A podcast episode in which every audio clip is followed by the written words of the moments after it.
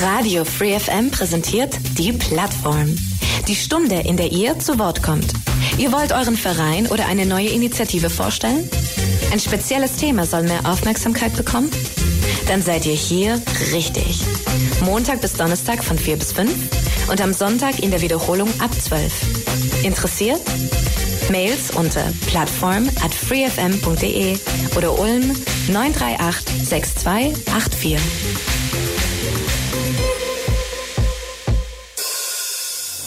Willkommen bei der Plattform auf Radio Free FM. Mein Name ist Rudolf Arnold und unser heutiges Thema ist Karriere im Modedesign. Ja, wie das zu Ulm passt, darüber unterhalte ich mich jetzt mit Professor Horst Fetzer. Er ist Professor für Modedesign an der School of Culture and Design der HTW. HTW heißt Hochschule für Technik und Wirtschaft gell? in Berlin. Hallo Horst. Schön, Hallo, dass du da bist. Ja, danke, dass ich hier sein kann. Macht richtig Spaß. Ja, gleich zu der Frage, äh, Karriere, Modedesign, Ulm, wie passt das alles zusammen? Ich denke, da fangen wir jetzt am einfachsten mal mit deiner Ulmer Zeit an. Du bist ein Ulmer Kind, Edelsberg habe ich mir sagen lassen. Erzähl mal so ein bisschen.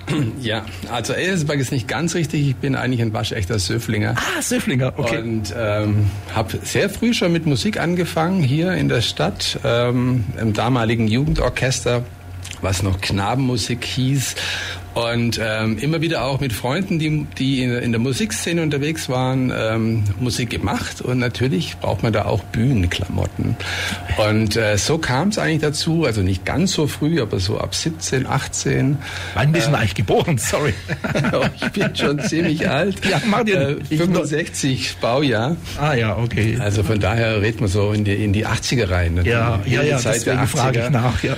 Und ähm, das war die Zeit, in der auch in Neu-Ulm noch die Army stationiert war. Das heißt, mhm. äh, da, da war natürlich auch viel Musik drin, äh, nicht nur Militär. Und äh, entsprechend bin ich eigentlich, glaube ich, über die tatsächlich über die über die Musik, über die Stage äh, Outfits zur Mode gekommen, weil das war die Zeit, wo man cool aussehen wollte und entsprechend war dann die Frage, wer macht das? Und äh, ja, ich hatte eine sehr kreative Oma ah. und ich glaube, von der habe ich viel viel gelernt. War von der Oma lernt man einiges. Also man, ich habe mein Mathe-Gen von meiner Oma.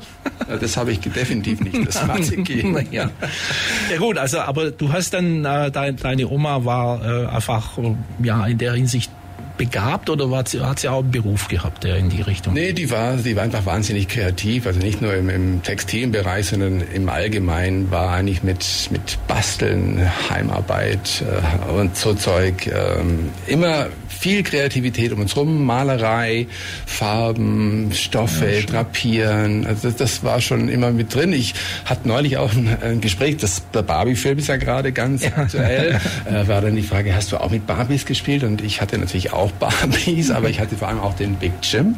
Ja. Und äh, der wurde regelmäßig neu eingekleidet mit allem, was da nötig ist. Ja, und das hast du dann äh, selber gemacht, die ganzen, die ganzen Sachen. Oh, die, die Oma irgendwie beigebracht, so gesagt, guck mal, hast so, so funktioniert eine Nähmaschine? Nee, nicht wirklich. Also ich habe wirklich als Autodidakt angefangen und mir irgendwann in den Kopf gesetzt, du, ich mache jetzt alles selber, was man so braucht. Also nicht nur Klamotten, sondern auch alles andere, Möbel und äh, was ich habe ein, ein Tandem geschweißt. Äh, und so alles, was man halt so braucht, mache ich selber und vor allem eben auch Klamotten. Und ähm, man muss ja eigentlich, wenn man so ein bisschen dreidimensionales Vorstellungsgefühl hat und äh, dann die Schnitte so nachempfindet, mhm. kann man kann man eigentlich ganz gut anfangen. Also ja. das hat mir geholfen. Ich habe sogar Komplimente gekriegt von SchneiderInnen, aber ich muss heute sagen, was die mich gelobt haben, war einfach nur ziemlicher Käse. hat vorne und hinten nicht gepasst, aber ich war stolz. Ja. Das war ja, ein schöner Anfang. Ja. Die Nähmaschine war dann von der Oma, von der Mama oder? Ja, beides. Äh, natürlich so eine alte Singer noch hier ja, mit, mit, äh, zum Treten. Treten. Und dann gab es natürlich auch schon eine elektrische.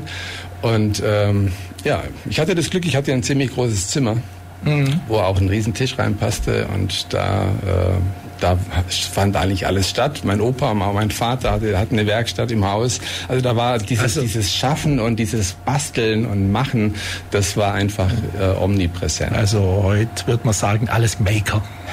ja, wahrscheinlich.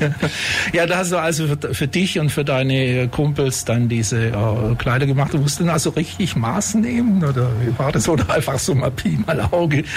Passt ja, einfach. Also ich erinnere mich noch sehr, sehr gut dran. Äh, also ich habe ja bei Funk Unlimited gespielt in den 80ern. Äh, eine Kultband damals. Ich versuche heute noch äh, ehemalige Bandmitglieder immer wieder zu stimulieren, dass wir das nochmal auflegen. Mhm. Jetzt sind unsere, unsere POC-SängerInnen natürlich nicht mehr da. Das wird am schwierigsten, wie wir die, wie wir das zurückholen.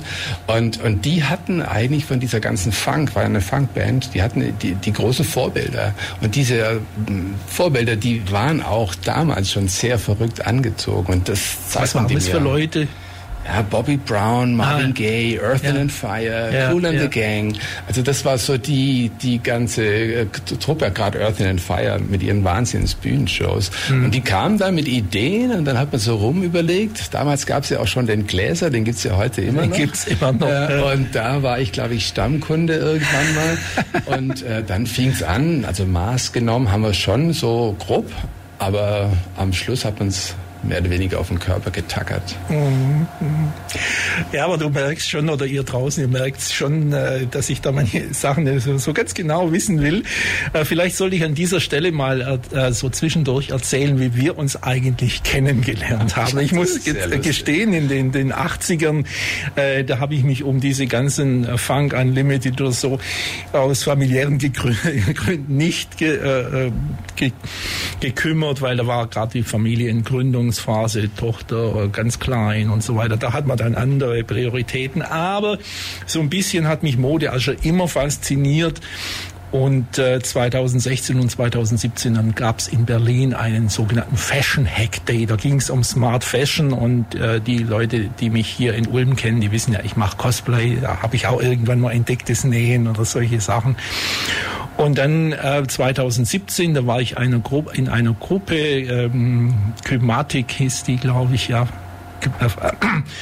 Und ähm, da war der Horst unser, hat man gesagt, Mentor, oder? Ja, war Mentor. Mentor, Mentor. da machen wir natürlich jetzt einen Riesensprung. Vielleicht, äh, ja. also da wurde ich gefragt, es gibt in Berlin äh, oder gab es vor, vor der Pandemie, mit der Pandemie ein bisschen weniger geworden, das Where IT Festival.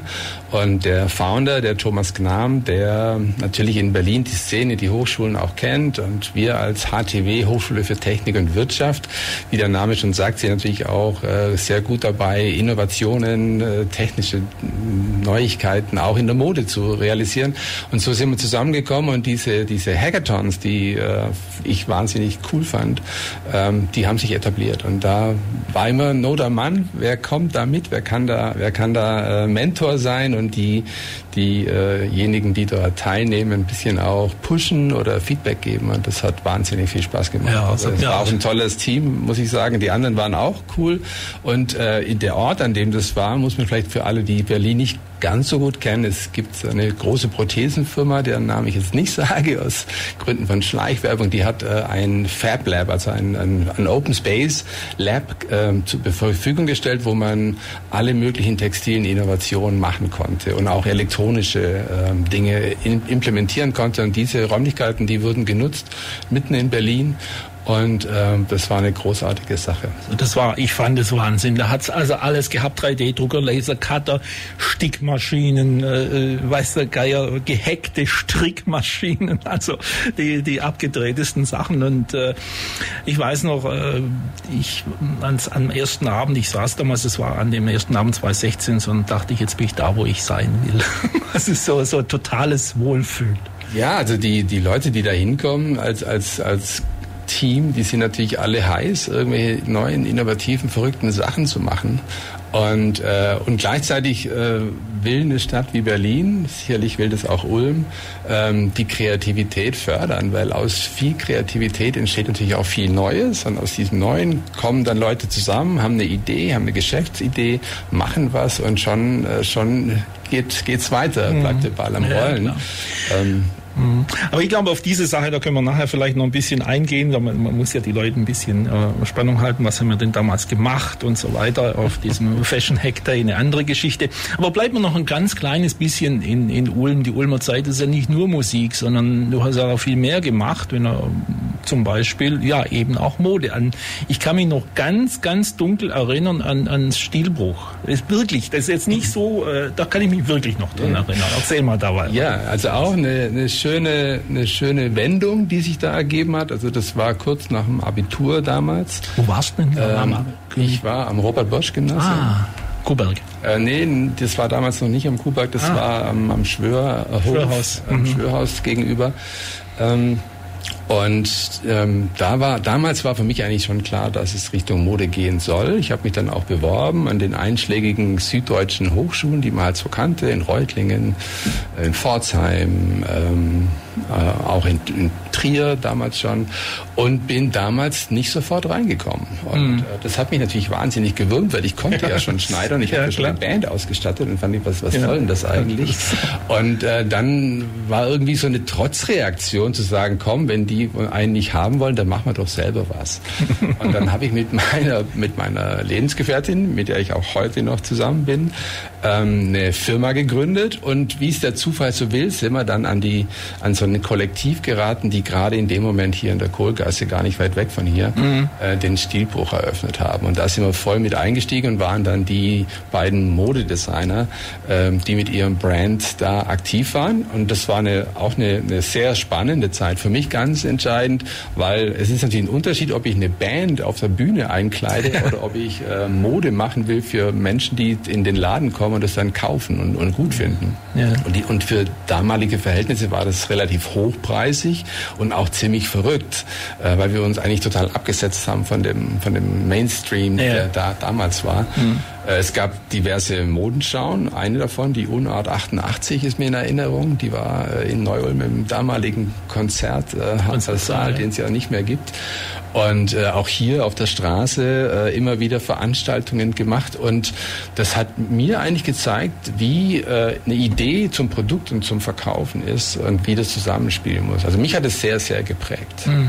Das hat ja natürlich dann äh, später sehr, sehr viel geholfen, diese Erfahrung. Ja, wir hatten dann, also nach zwei Jahren oder zweieinhalb Jahre war das Projekt. Äh, wir waren alle, wie alt waren wir? Zwischen 18 und 20, würde ich sagen. Da waren also äh, Schmuckdesignerin dabei, Modisten, also eine Hutmacherin, ähm, drei Medizinstudierende waren auch dabei, die dann mit eingekauften Labels aus Berlin gehandelt haben. Also mhm. damals ist schon eine Brücke entstanden ja. zum Laden, der hieß Molotow, den gibt es heute sogar noch in Berlin-Kreuzberg an der hm. Gneisenauer Straße. Und äh, wir konnten unsere Mode aus Süddeutschland und unsere eigene, wir, wir hießen Studio Alio, ähm, in Berlin vertreiben und wir haben in, da im Gegenzug die Berliner Brands hier im Studio, Stilbruch. Alio heißt doch äh, Knoblauch. Knoblauch, genau. wieso gerade Knoblauch? Ich das, weiß nicht, einfach so eine wir waren, wir waren in, in Italien bei Florenz und äh, wer sich in der Mode ein bisschen auskennt, also Florenz selber, aber ja. auch Prato, die Stadt neben ja, Florenz, ist ja berühmt für günstige Stoffproduzenten. Und ähm, auf der Reise, als wir dann die Stoffe da gekauft haben, äh, haben wir uns den Namen einfallen lassen. Und ich dachte dann immer, unser erstes Parfum heißt Alio Olio, aber das fand ich eine totale Na, Schnapsidee. Ja. ja, okay, okay, gut.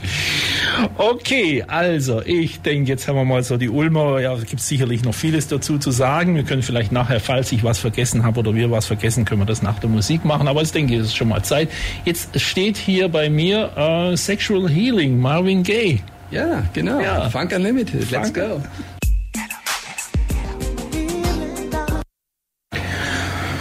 Äh, Horst, dieses Stück ähm, Habt ihr das auch gespielt? Das haben wir auch gespielt, ja, genau. Alles, alles Wunschstücke, die ich euch mitgebracht habe, ähm, haben wir gespielt und sehr gerne. Wir waren ja zehn, zehn MusikerInnen mhm. auf der Bühne mit einem fetten Bläsersatz. Ja. Und ähm, also ich erinnere mich immer sehr, sehr, sehr gerne zurück. Es gibt auch tatsächlich Tonaufnahmen, die habe ich jetzt aber in der, ja. in der Aufregung gar nicht äh, mhm. aus Berlin. Ja, aber egal. Gut, ähm, ja, wir haben vorher so ein bisschen dann über den Ulmer Concept Store Stilbruch geredet, über ähm, deine äh, Erfahrungen, die du da, auch, ja, in dem Fall, sage ich jetzt mal privat, auf, äh, in der Modebranche gesammelt hast. Aber irgendwann hat es dich dann doch aus Ulm weggezogen. Warum eigentlich? Ja, also. Blöde Frage, aber. Weggezogen hat es mich nicht wirklich. Es gab in Ulm keine Möglichkeit, damals ähm, Modedesign zu studieren. Und es war klar, also man hätte eine Schneiderlehre machen können und den klassischen Weg angehen wollen, aber das wollte ich nicht, weil ich eben damals schon über den Stilbruch, über die Stilbrucherfahrung äh, den Unterschied eben auch kennengelernt habe. Wenn du ein Designer sein willst oder Designerin, dann machst du deine Idee eins zu eins und du findest jemanden, der die gut findet oder eben nicht. Wenn du aber Schneiderausbildung machst, dann machst du immer auf Anfertigung Fertigung, sehr viel, mhm. auch tolle Sachen natürlich, aber sehr am Kunden, mit dem Kunden zusammen. Und das, das war, also das wollte ich nicht. Ich wollte mhm. meine Ideen mhm. äh, verwirklichen. Ähm, entsprechend war dann klar, es muss ein Studium folgen und das war in Ulm schlicht und ergreifend damals nicht möglich. Auch wenn wir die HFG hatten und, äh, und immer noch in guter Erinnerung haben, war es äh, für mich nicht möglich, hier zu studieren. Mode hatten die aber auch, glaube ich. Nee, die hatten auch keine Die haben so, so, das, so Produktdesign-Sachen. Ja, und so. Äh, ich habe ja erzählt, ich war ja in so einer Warteschleife ähm, über diese Bewerbungen an den Modehochschulen und dann kam eben auch eine Zusage aus Trier mhm. äh, mit einem Studienplatz. Und natürlich haben wir den dann angenommen. Das hat ganz gut gepasst, weil die anderen äh, Kollektivmitglieder, die wir hatten im, im Stehbruch, die haben dann in ihrem Studium eben auch äh, angefangen unter anderem waren eben auch die beiden äh, Schaber-Kinder, Ines und, und Carsten Schaber vom damaligen Baubürgermeister, die mhm. waren bei uns auch im Stehbruch. Die haben auch angefangen, Architektur zu studieren, Kunst zu studieren und wir eben auch. Und dann hat sich mhm. das aufgelöst. Es gab einen Moment, wo wir uns überlegt haben, machen wir das selber weiter, also mein, meine, meine Partnerin und ich, ähm, und bauen darauf auf. Aber ich muss ehrlich auch sagen, der Druck der Eltern war schon auch da, nach dem Abi endlich mal eine Berufsausbildung anzufangen. Rechts. Und als ich dann sagte, ich will Modedesign studieren, das kriege ich heute noch zu hören, da waren also meine Eltern wirklich nicht amused. ja, dann, äh, ja, apropos Modedesign, was sind denn so deine Vorbilder? So, natürlich äh, Horst Fetzer, klar, aber äh, nee. So, nee also wer, wer, ich, ich stehe ja nicht sehr auf puristisches Design. Also ähm, Helmut Lang ist, äh, war damals eben auch ganz groß die ganzen Designer der 80er. Das mhm. waren die ganzen Antwerpener Designer, Dries van Noten, Andy Meulemeister, Marta Magella, ähm, Jill Sander kam gerade auf, Calvin Klein. Ähm, also das, das war schon so ein entspannter Casual Look, mhm. der mit einer hohen Handwerkskunst einhergeht bis heute bei den Brands, die es ja alle auch noch gibt. Und äh, das waren definitiv meine Vorbilder. Ja, jetzt erzähl mal so ein bisschen über das Studium in Trier. Ja, also Trier, muss ich ehrlich gestehen, nach dem Studium war ich äh, erst seit 25 Jahren später erst wieder da, weil, weil Trier ist wie Ulm, so ein bisschen so eine kleine Stadt, äh, die auch überschaubar ist. Äh, da geht man zum Studieren hin und hat natürlich eine Wahnsinnszeit. Äh, mhm. Wir äh, ModedesignerInnen haben den Vorteil, dass also der weiblich gelesene Anteil ist natürlich riesig groß, also von, mhm. von den 20, 25 Studierenden in der Klasse sind mindestens 20 äh, Frauen oder weiblich gelesen. Und wenn da dann entsprechend auch Aktionen passieren, Partys geworfen werden, Events gemacht werden, Modenschauen gemacht werden, dann ist es immer ein großes Hallo. Und von daher hatten wir, ich war fünf Jahre da, also damals war, war es noch kein Bachelor- und Master-Programm, sondern damals war es noch Diplom, mhm.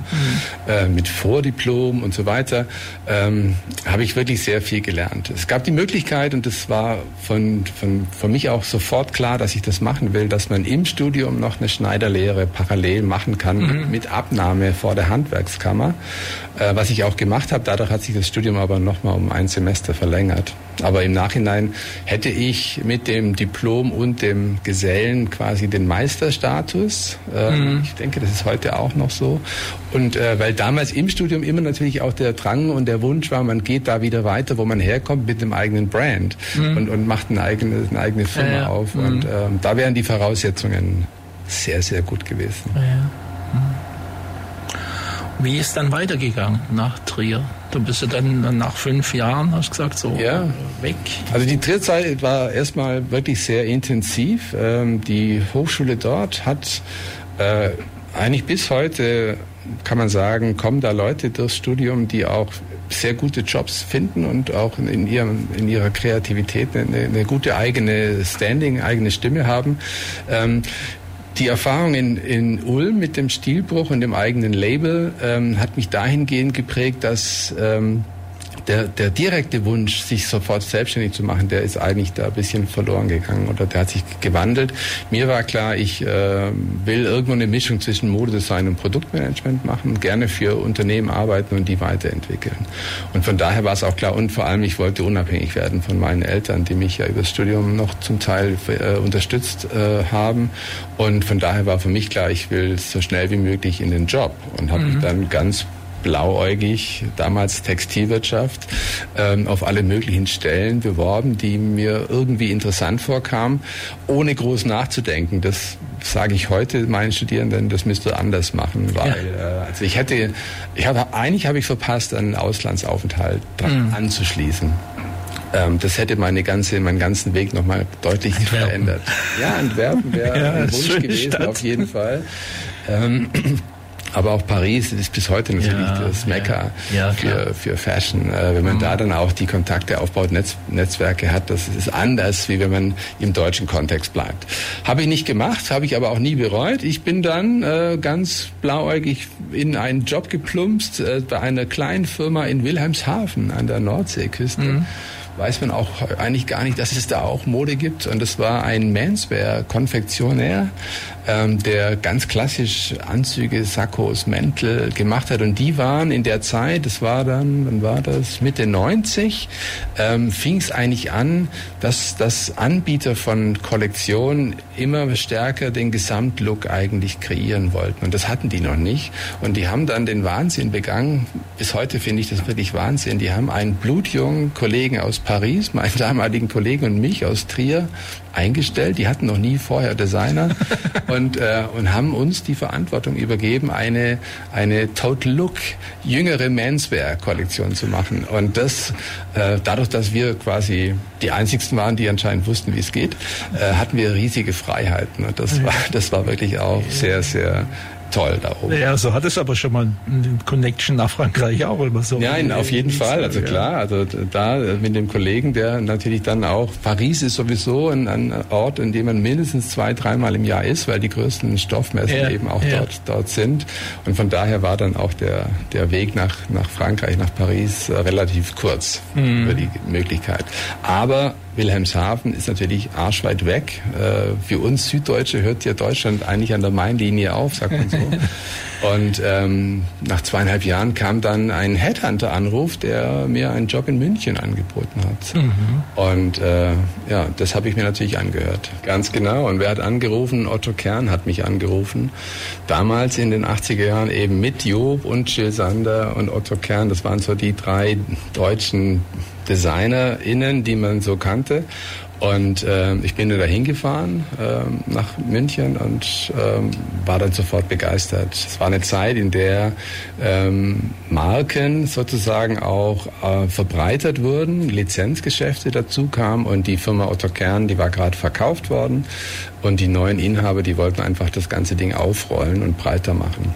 Das heißt, ich war auch ein Stück weit freier, nicht mehr so eng an dem Konfektions-klassisch Menswear-Design dran, was man sich ja nicht unbedingt so freiwillig aussucht. Das war jetzt mein erster Job, hat mich auch weitergebracht. Der Vorteil, wenn ich da kurz zurückspringen darf, war, wir hatten eine eigene Musterproduktion im Haus. Das mhm. heißt, ich konnte nochmal meine ganzen Produktionskenntnisse und die technischen Kenntnisse eigentlich äh, deutlich verbessern nach dem mhm. Studium.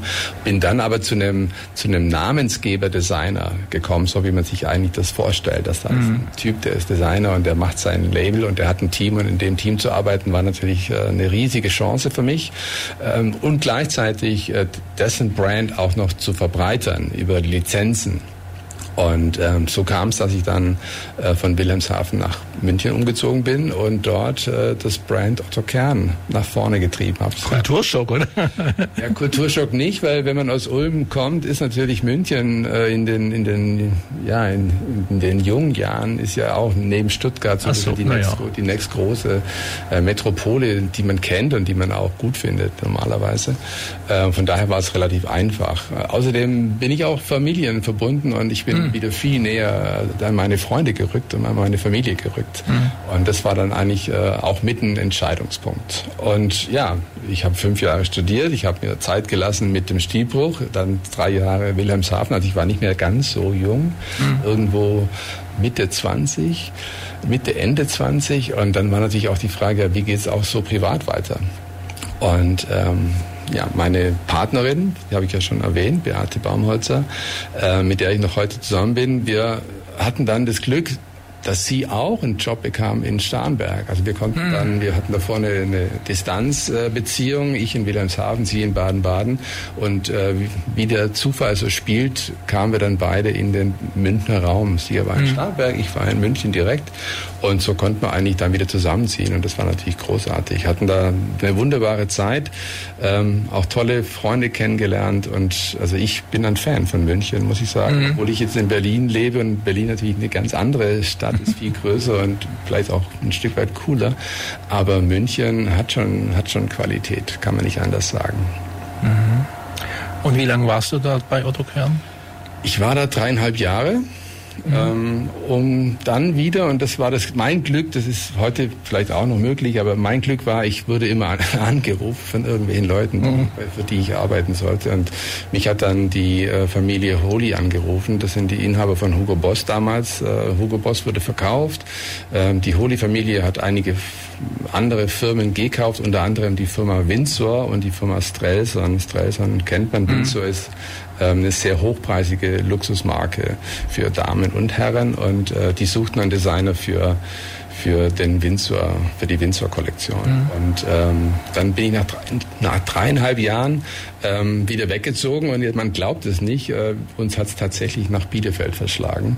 Also die Stadt, die es ja eigentlich gar nicht, nicht gibt. gibt genau. ähm, und alle, die wir, als wir dann da angekommen sind, haben alle gefragt, wie bekloppt seid ihr eigentlich? Und zieht von München nach Bielefeld. Aber ich muss dir sagen, wir hatten da ein kleines Häuschen mit einem schönen Garten. Wir hatten ja dann in der Zwischenzeit auch schon eine Tochter. Und äh, in Bielefeld kann man wahnsinnig gut leben. Da ist man so ganz unbekümmert, äh, nicht so stressig und von mhm. da ist man auch relativ schnell überall.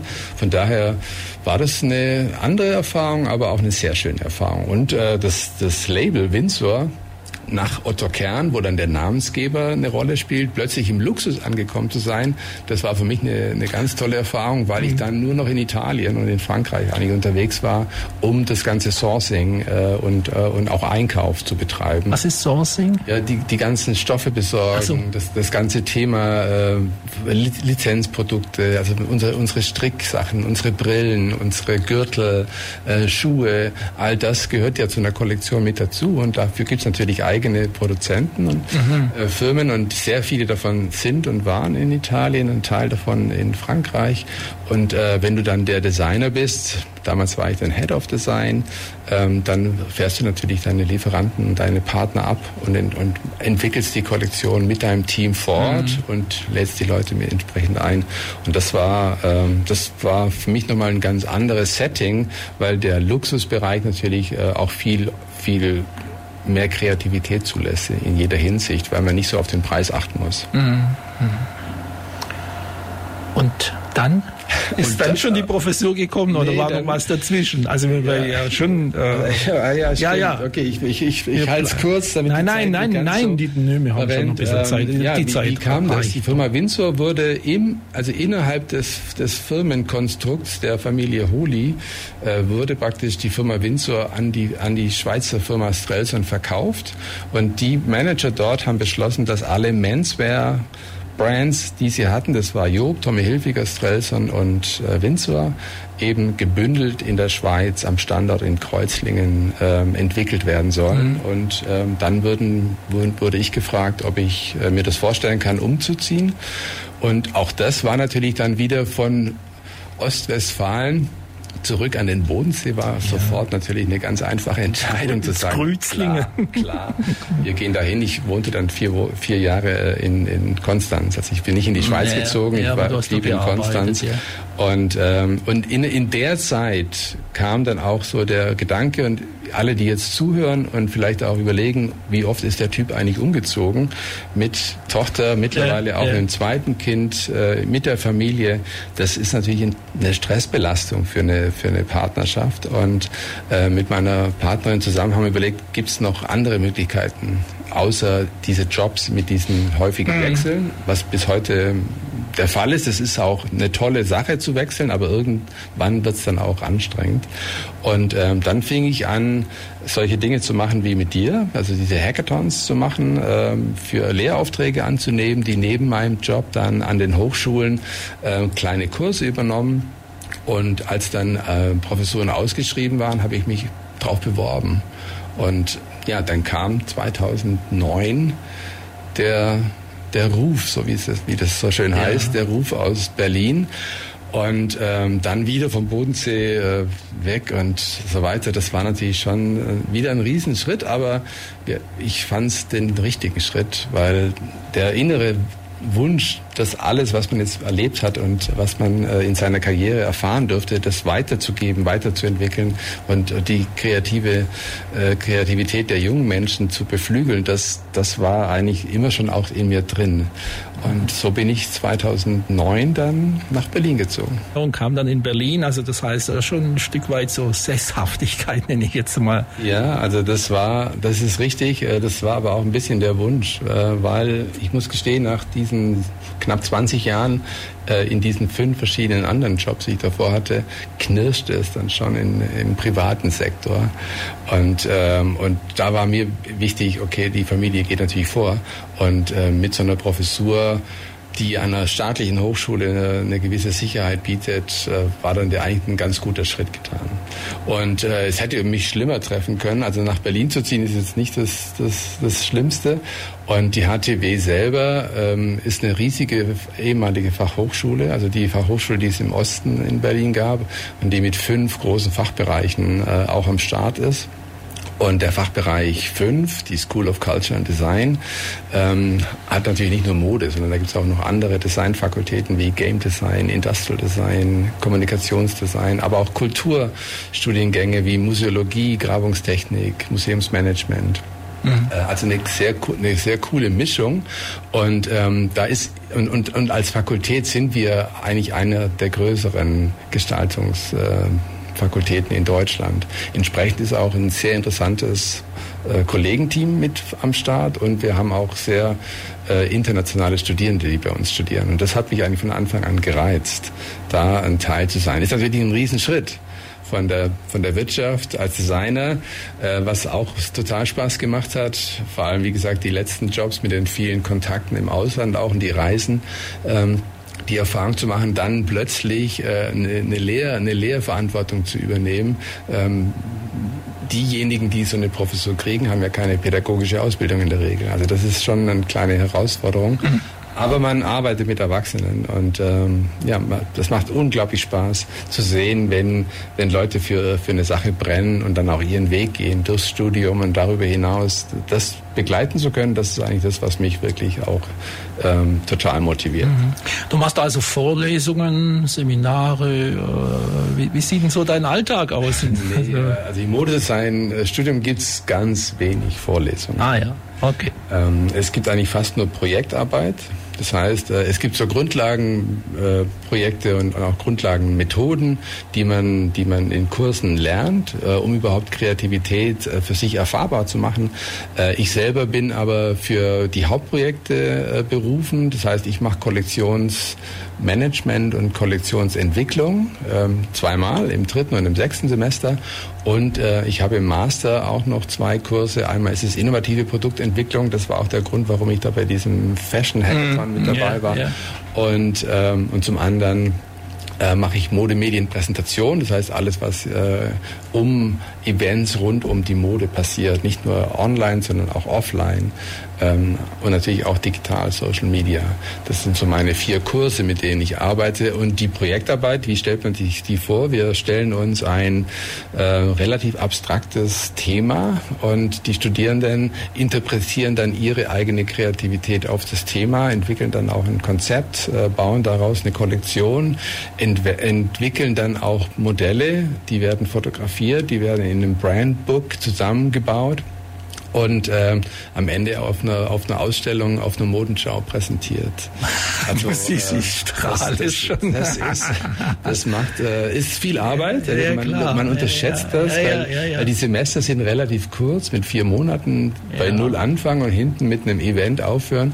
Das ist schon immer wieder eine riesen Herausforderung, aber das gelingt eigentlich jedes Mal. das heißt, ihr kreiert da also auch äh, so in euren Workshops oder, oder wie, wie ihr das nennt, äh, so, so Modi-Label, oder? So ähm, ja, das passiert sehr häufig, also vor allem im, im höheren Semester, also gerade mein sechstes Semester äh, baue ich seit Jahren als, als Design-Kollektiv auf. Da ist meine eigene Vergangenheit, diese mhm. Antwerp Six. Ich weiß nicht, ob das ein Begriff ist. Also in den 80ern haben sich sechs äh, ModedesignerInnen auf den Weg gemacht, in London zu zeigen. Das waren die Antwerp Six und die sind bis heute sehr, sehr erfolgreich.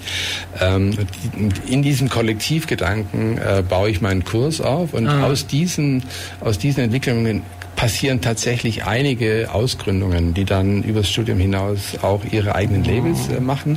Die dürfen dann auch im sechsten Semester schon ähm, eigentlich quasi wie ein Label agieren ja. äh, und, und sind im geschützten Raum. Man ist, man ist eben nicht dem kommerziellen Druck ausgesetzt und das äh, ist für beide Seiten sehr interessant. Und seit drei Semestern ist bei mir auch das Thema Gender Fluidity, also mhm. Genderless Fashion, einfach ja. auch ein ganz großes Thema. Ich komme ja aus der Manswear ja. Und ich äh, will eigentlich mit meinem Schaffen auch dazu beitragen, dass wir für Männer oder eben auch für alle Menschen ähm, neue Dresscodes äh, ja. definieren, die nicht so in diese typisch klassischen Rollen reinreichen, wie es heute der Fall ist. Ja klar, und wenn man sich mal, aber es ist, es geht mir ja als Lehrer immer auch so, wenn, wenn ich jetzt nicht so klassisch männlich angezogen bin, dann werde ich immer gleich in eine Ecke gestellt.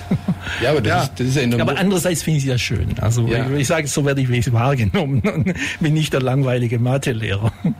Ja, es ist, es ist so, jeder Einzelne muss es für sich ausmachen, ob, er, ja. ob man es genießen kann, wenn man ja. praktisch von, von anderen Mitmenschen angeguckt wird oder auch äh, ja. wahrgenommen wird oder ob man lieber in der, in der großen Menge so unscheinbar bleiben will und äh, äh, in der Regel, wenn man Modedesign studiert, möchte man eher wahrgenommen werden und eben auch probiert Dinge aus und, und, und macht, macht auch Dinge neu. Und wenn man die Trendentwicklungen, alle, die es gibt, sich anschaut, dann ist es so, ähm, du fühlst dich vielleicht nur dann in deinem speziellen Look unbehagen, wenn, wenn nicht alle so rumlaufen. Aber je mehr dann auch dazukommen, äh, desto normaler wird das. Und so entwickelt, entwickelt sich ja auch eine Mode entsprechend. Ja, ja. An der Stelle jetzt gerade, wo du das sagst, äh, mit der Bedeutung von Mode, jetzt muss ich mal wieder oder will ich auf den Fashion Hack Day nochmal zurückkommen, weil das war nämlich an, an ersten Abend, äh, an dem Fashion Hack Day 2017, äh, mhm.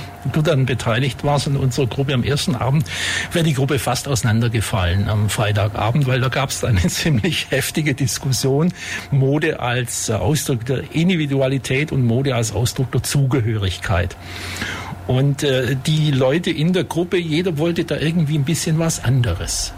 Ja. Und das Glück war, dass ich, also Glück, dass ich nachts tierisch Nackenschmerzen hatte, die ganze Nacht nicht geschlafen habe, aber am nächsten Morgen wussten, wusste, was wir machen. Und dann hatte ich noch einen ganzen Koffer von Zeug dabei und dann konnten wir es realisieren. Und das war so ein, äh, ja, weißt du noch, was es war? Ja, schon, ich, gell? Erzähl's doch nur mal. Ich weiß, was es war. Also die Aufgabe, also ich, das war ja ein, ein Pitch von mehreren Teams zusammen und äh, also ich, ich war relativ begeistert. Ich kenne natürlich die Situation, dass in, in einem Team gewisse Strömungen, Spannungen entstehen. Das ist wie in einer Band, wie in einer Familie, wie in einem Freundeskreis, überall.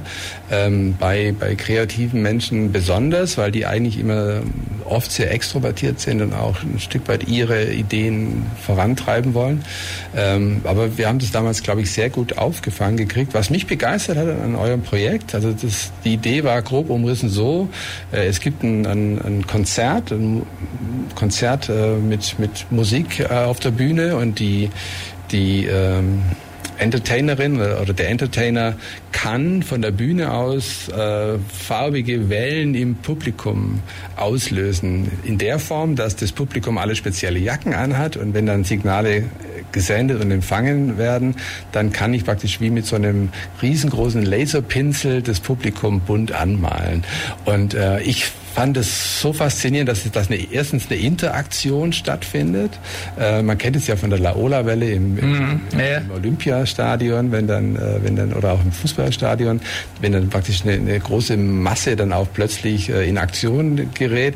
Und, und das mit Licht und Sound und Bühnenperformance und auch Zuschauer damit zu integrieren, fand ich großartig. Ja. Und da habt ihr ja wirklich auch den Prototypen gebaut. Ja, der ja, hat ja weil, sogar funktioniert. Ja, das, äh, der, der Grund war, weil ich den ganzen Koffer, ich habe bei beiden Fashion Hack, da ist immer ein ganzen Koffer mit Arduino-Zeug, LEDs, Lichtsensoren, äh, ein Handschuh hatte ich sogar, man muss sagen, einen Handschuh, der den Lichtsensor oder Farbsensor dran nimmt. Ich hatte eben auch alles dabei und dann war eben ein, ein, ein gutes Team. Da war der, der Franz Betz als Lichtdesigner und die Laila Müller als äh, ja auch Modedesignerin. Die zwei, da waren nur zwei Studentinnen, die Namen ist mir jetzt entfallen, aber die waren auch ganz fit und dann ich konnte leider an der Preisverleihung oder am Pitch nicht mehr dabei sein. Ich saß dann schon im Zug, nächsten Tag wieder Unterricht, aber egal. Und dann kam irgendwann eine SMS, war irgendwo in der Gegend von Fulda von, von Laila, da stand nur drauf Rudolf und ich weiß, ich glaube zehn Ausrufezeichen. Ja, ihr habt, ihr habt gewonnen, klar. ihr habt gewonnen, ihr habt, ihr habt gut gepitcht. Geil, ja, ja. Und ähm, das war wirklich eine, eine, eine, tolle Sache. Man muss wissen, das war ein Wochenende, also es war jetzt kein Semester, sondern ja, Freitagabend hat es angefangen. Man kannte sich nicht. Ein paar Tage, wenige Stunden wilde, wildfremde Menschen kommen zusammen und müssen sich artikulieren. Da gab es eine Vorauswahl, glaube ich. Und dann, ja, ja, man muss so einen Antrag man, stellen. Dann konnte so. man sich äh, Teams zu, zu äh, ordnen. Genau. Und äh, also das war, das war, war toll. Witzig. Und Sonntag, Sonntagmittag muss schon fertig sein. Ja. Und also erstens macht es wahnsinnig viel Spaß, aber so ähnlich, nicht in, nicht, nicht in der Intensität, aber so ähnlich laufen die Projektarbeiten im Studium natürlich auch. Mhm. mhm ähm, ja, ich schaue mal gerade auf die Uhr, aber ein bisschen Zeit haben wir schon noch, ähm, jetzt über die Professur zu reden. Äh, also solche, solche Dinge äh, äh, machst du da und du hast jetzt auch, das fand ich jetzt äh, ganz interessant, weil ich es gelesen habe, äh, einen international bekannten Kollegen. Jetzt von dem muss mir erzählen. Also ich, ich kenne es ein bisschen, aber die Leute draußen werden sicher begeistert sein, ja. Äh, was da alles für, mit was für Leuten ja, ja. du jetzt da zusammenkommst. Ja, die HTW ist ja eine von drei staatlichen Hochschulen ähm, an der UDK, die äh, Universität der Künste. Da war ja lange Zeit die Vivian Westwood. Und äh, immer wenn natürlich bekannte äh, Designer-Persönlichkeiten Teil eines Lehrkörpers sind, dann ist man entsprechend noch attraktiver für mhm. diejenigen, die sich bewerben. Ähm, die große Welle der Bewerbungen, die hat ein bisschen abgeflacht, muss man sagen. Also in der Zeit, in der ich gestartet bin, da waren, wollten viel mehr Menschen in diesem Bereich gehen. Das hat sich heute ein bisschen verlagert.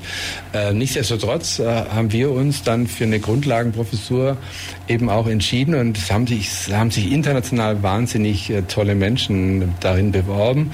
Und den Zuschlag bekam dann Hussein Chalayan, der ja auch mein eigenes Vorbild war in den 80ern mhm. mit seinem ganzen Wearable-Thema oder seinem sehr progressiven Stil, wie er auch mit äh, interkulturellen Themen umgeht oder auch mit religiösen Themen umgeht und vor allem mit diesem ganzen äh, Wearable-Thema, was, mhm. was eigentlich ja. seine, seine äh, Design-Persönlichkeit auch ausgemacht hat. Du, das macht wahnsinnig viel Spaß. Hussein lebt in London, ähm, ist äh, selten da, aber wenn er da ist, sehr intensiv. Die Studierenden lieben ihn, äh, weil er natürlich ein, äh, dadurch, dass er sein eigenes Label betreibt, das ist äh, schwierig, ist für ihn sicherlich eine Doppelbelastung, ähm, für die Studierenden natürlich ein Riesenvorteil.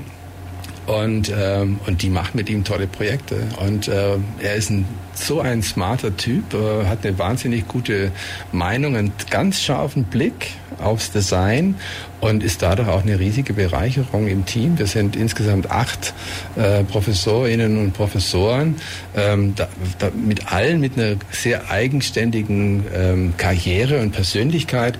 Und das ist der große Vorteil, den wir als HTW bieten können, dass wir sozusagen jedem Studierenden, der bei uns startet, die Möglichkeit geben, dass er eigentlich alle Projekte Projekte im gesamten Studium quasi mit unterschiedlichen betreuenden Lehr- und ProfessorInnen machen kann. Mhm. Und, äh, und da nimmst du natürlich ganz viel für dich mit. Also das ist, das ist schon verrückt. Ja.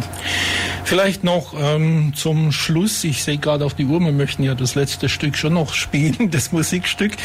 Ähm, ja, man könnte jetzt natürlich noch über eure Moden schauen, über Neo und solche Sachen reden, aber was die Leute vielleicht draußen interessiert, ähm, ja, Ratschläge, soweit man Ratschläge geben kann. Was würdest du den Leuten, die sagen, oh, das ist so geil, was der gemacht hat, was der macht und so weiter, sich jetzt angesprochen fühlen, ja. was rätst du denen? Ja, also ich, ich will das Stichwort, ich komme gleich darauf, aber ein Stichwort ist schon wichtig. Also wir haben äh, als Hochschule, und da war ich auch federführend beteiligt, äh, vor sechs Jahren äh, die einzige Graduiertenplattform gegründet, ähm, in, auf der dann alle Graduierten aller deutschen Hochschulen einmal im Jahr ihre Abschlusspräsentation, ihre Abschlusskollektion präsentieren können. Das heißt Neo Fashion, man kann es mhm. auch unter neofashion.de äh, nachsehen. Ähm, ist wahnsinnig toll gewachsen. Es sind mehr oder weniger alle Hochschulen dabei. Vorbild war auch der British Fashion Council, der, der sowas ähnliches macht. Ähm, und, ähm, und in dieser Arbeit, dass man praktisch Leute betreut von der, vom Anfang bis zum Ende und auch über das Studium hinaus, bekommt das ganze Thema auch eine Ganzheitlichkeit, die, finde ich, eine gewisse Verantwortung auch nach sich, äh, mit sich bringt. Mhm. Was kann man den Leuten raten? Äh, sie müssen für Mode brennen. Ähm, man sollte Mode nicht mit Styling oder mit Influencer verwechseln. Äh, wenn man Mode studiert, Modedesign studiert, dann ähm, ist man auch am Handwerk dran, auch wenn im Moment gerade sehr viel im 3D-digitalen Bereich äh, dazukommt und äh, sicherlich auch eine Schnittstelle zwischen Gaming und Fashion stattfindet, wo man jetzt nicht zwingend äh, mit einer Nähmaschine umgehen muss. Aber der Kern von Mode bleibt natürlich immer noch äh, im, im Produkt. Also wir machen Produkte, die Menschen erreichen wollen. Man sollte eine Antenne haben für Zeitgeist, weil da ist, da liegt die Mode, die liegt immer im Zeitgeist selber. Äh, alles andere ist ein Kostüm oder ist ein Repeat von irgendwas, was man schon mal gesehen hat. Und äh, am Ende äh, sollte man auch seinen Traum ein bisschen äh, verfolgen, wenn man, wenn man den in sich spürt. Ähm, entscheidend ist wahrscheinlich, wie man so seinen Studienwerdegang plant. Da würde ich mir gut überlegen, wo ich studieren will. Alle Hochschulen haben ein tolles eigenes Profil. Die kann man auch mittlerweile über die Neo Fashion Plattform auch äh, unter anderem auch angucken. Ähm, auf jeden Fall auf, an die Tag der offenen Türe gehen. Bei uns heißt es Werkschau. Die war jetzt gerade vor vier Wochen, äh, wo man einen tiefen Einblick kriegt, äh, wo man mit Leuten reden kann, die dort studieren. Äh, man sieht die Räumlichkeiten, die Labore, all diese Dinge. Und ähm, ja, wenn man für was brennt, das sehe ich bei denen, die bei uns studieren, dann, dann kommt man auch in die Branche rein. Das ist eine super Branche, die macht wahnsinnig viel Spaß und Freude. Und äh, ich freue mich auf alle, die, die sich bei mir dann auch in Berlin ja, vielleicht vorstellig machen und sagen, ich bin bei dir, weil äh, ich hier bei Free FM die ja, Sendung gesehen Das ist schön. Ja, Horst, dann ganz herzlichen Dank, dass du da warst. Es war super spannend. Jetzt ist mir leider hier irgendwo äh, der Bildschirm weggegangen. Frag mich jetzt aber nicht. Doch, jetzt ist er wieder da. Ähm, ja, Horst, äh, du darfst jetzt ähm, den letzten Titel einfach noch ansagen. Du hast mir ja gewünscht. Ja, also ich bin ja auch ein 80er-Kind und ähm, da war Michael Jackson auch immer einer, der, den ich sehr, sehr gerne gehört habe. Und äh, ich wünsche mir I Just Can't Stop Loving You, was natürlich auch für meine Frau, die Beate, gedacht ist. Danke, dass du da warst. Das war die Plattform mit äh, Rudi Arnold. Tschüss, bye bye, macht's gut. Das war die FreeFM-Plattform auf der 102,6. Vergangene Sendungen gibt's zum Nachhören auf freefm.de slash Programm slash Plattform.